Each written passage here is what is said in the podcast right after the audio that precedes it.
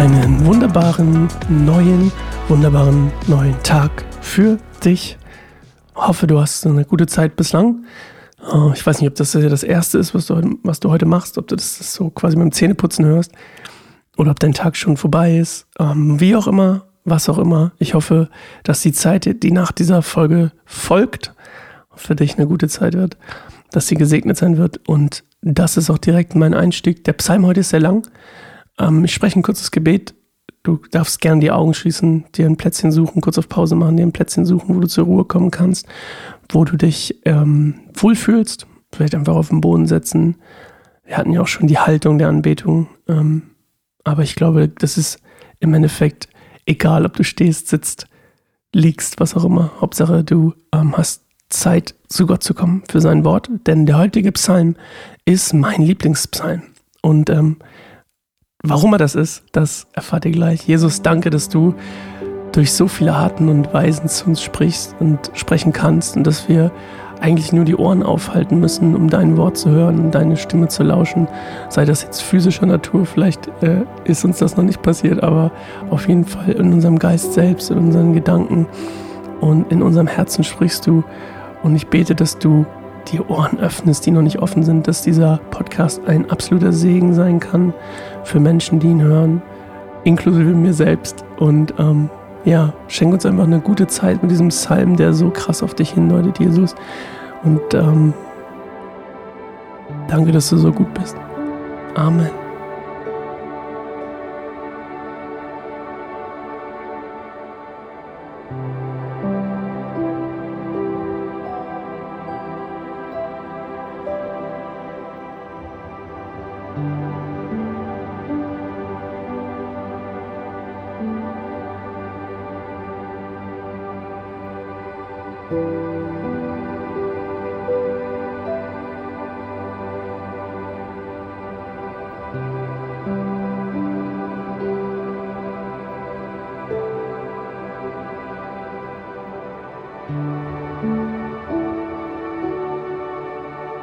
Psalm 22 Mein Gott, mein Gott, warum hast du mich verlassen? Warum bist du so fern und hörst meine Hilferufe nicht? Jeden Tag rufe ich dir zu. Mein Gott, doch du antwortest nicht. Jede Nacht schreie ich zu dir, doch ich finde keine Ruhe. Und doch bist du heilig. Israel lobt dich mit seinen Liedern. Unsere Vorfahren haben dir vertraut und da hast du sie befreit. Du hast ihre Hilferufe gehört und sie gerettet. Sie haben dir vertraut und wurden nicht enttäuscht. Ich aber bin ein Wurm und kein Mensch. Ich werde von allen ausgelacht und verachtet. Wer mich sieht, macht sich über mich lustig, lacht höhnisch und schüttelt den Kopf. Ist das der Mensch, der sich auf den Herrn verlässt? Dann soll der Herr ihn doch retten. Wenn der Herr ihn so sehr liebt, soll er ihn auch befreien. Du hast mich sicher aus dem Mutterleib geholt und mich gelehrt, dir zu vertrauen, als ich noch ein kleines Kind war. Seit meiner Geburt bist du mein einziger Halt und mein Gott seit Beginn meines Lebens. Entferne dich jetzt nicht von mir, denn die Not ist nah und keiner ist da, der mir hilft. Meine Feinde umringen mich wie eine Herde Stiere, wie wilde Stiere umzingeln sie mich. Wie ein brüllender Löwe greifen sie ihre Beute an und kommen mit aufgerissenem Maul auf mich zu.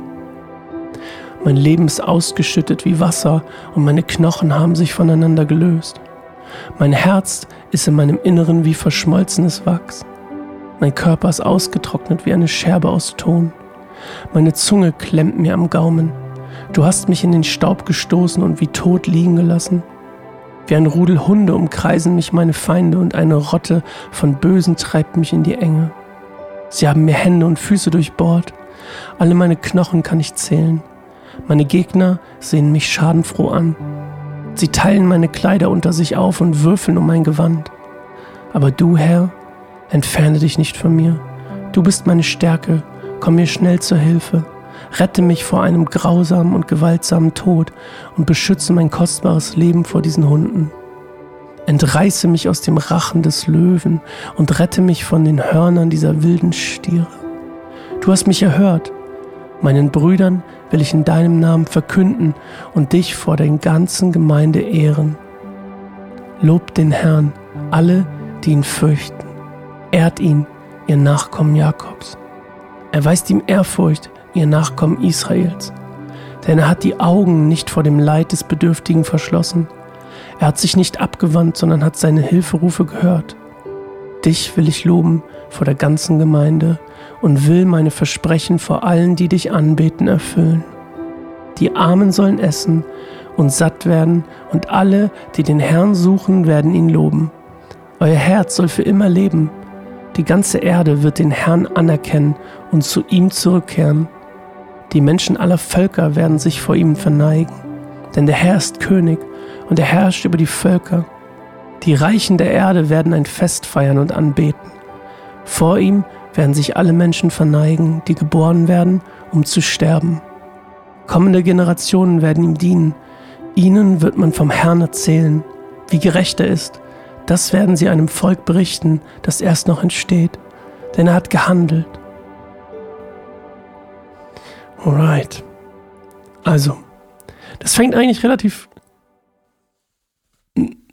naja, normal an, würde ich sagen. Also, David fühlt sich in dem Fall von Gott einfach verlassen in seiner Not. Und ähm, es gibt aber nicht dieses eine mega bekannte, passende Ereignis aus Davids Leben, wo man sagen würde, das passt nämlich dahin. Weil, und das ist das Spannende, wenn man sich den Urtext anguckt, dann, wenn man das einfach so liest, hier vor allem in der Neues Leben Übersetzung, dann könnte man auch denken, dass es so eine normale Situation ist, in der er sich befindet, so, oder dass er krank ist oder was auch immer. Aber in Wirklichkeit sprechen diese ganzen Ausdrücke, die da verwendet werden, in dem Originaltext sprechen eigentlich eher von einer Hinrichtung. Und das ist eigentlich das Spannende. Also in dem Fall, wo er in den Staub geworfen wird, wo seine Kleider aufgeteilt werden, seine Hände und Füße werden durchbohrt. Und jetzt merkst du vielleicht schon, dass dir das vielleicht bekannt vorkommt. Denn diese Ausdrücke, die da verwendet werden, vor allem im Hebräischen, die passen sehr, sehr krass auf die Kreuzigung nämlich die Kreuzigung von Jesus. Und die passen eigentlich überhaupt nicht auf das, was David in seinem Leben erlebt hat. Zumindest nicht von den Ausdrücken. Dass er bedroht wurde, okay. Dass er wahrscheinlich, dass sein Leben in Gefahr war, klar.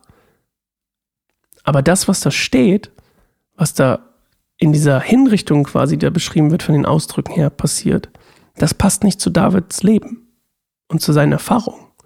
Das passt aber auf die Kreuzigung. Und deswegen glauben auch viele Leute, oder zumindest ein paar, ich weiß nicht, ob es viele sind, aber einige legen diesen Vers, oder ich sage immer Vers, diesen Psalm ähm, eigentlich als eine Art Prophetie aus, nämlich ein Ausblick auf das, was Jesus passiert, was, was Jesus passieren wird, nämlich bei der Kreuzigung. Und es ist super krass, dass es einfach auch echt ziemlich krass erfüllt wird, dann auch dementsprechend zum Beispiel von den Leuten, die seine Kleider auswürfeln und unter sich aufteilen, weil sie denken, er ist tot und da ist nichts mehr. Also jetzt können wir seinen letzten Besitz quasi auch noch aufteilen. Und ähm, es gibt viele, viele Verbindungen eben von den Wörtern und von dem, was beschrieben wird, eben zu dieser Kreuzigung von Jesu. Und ähm, selbst die Autoren der Evangelien haben quasi diese, die Worte des Psalms quasi ähm, die Verbindung darin erkannt. Und ähm, eigentlich hat, wenn man so will, dieser poetische Psalm, den David geschrieben hat, sich fast eins zu eins durch die Leiden Jesu erfüllt. Weil er ist auch in die Hand seiner Feinde gekommen. Auch das hat sich erfüllt. Und ähm, ja. Und es spricht auch von einem Gerechten, der zum Tode verurteilt wurde, so wie Jesus. Ähm, es fängt an mit, mein Gott, mein Gott, warum hast du mich verlassen? Genau wie Jesus am Kreuz. Und ja, das ist schon, ist schon krass. Eine weitere Sache in Vers 9, die Ausdrücke, wie, wie er verspottet wird und quasi ausgelacht wird und verspottet wird.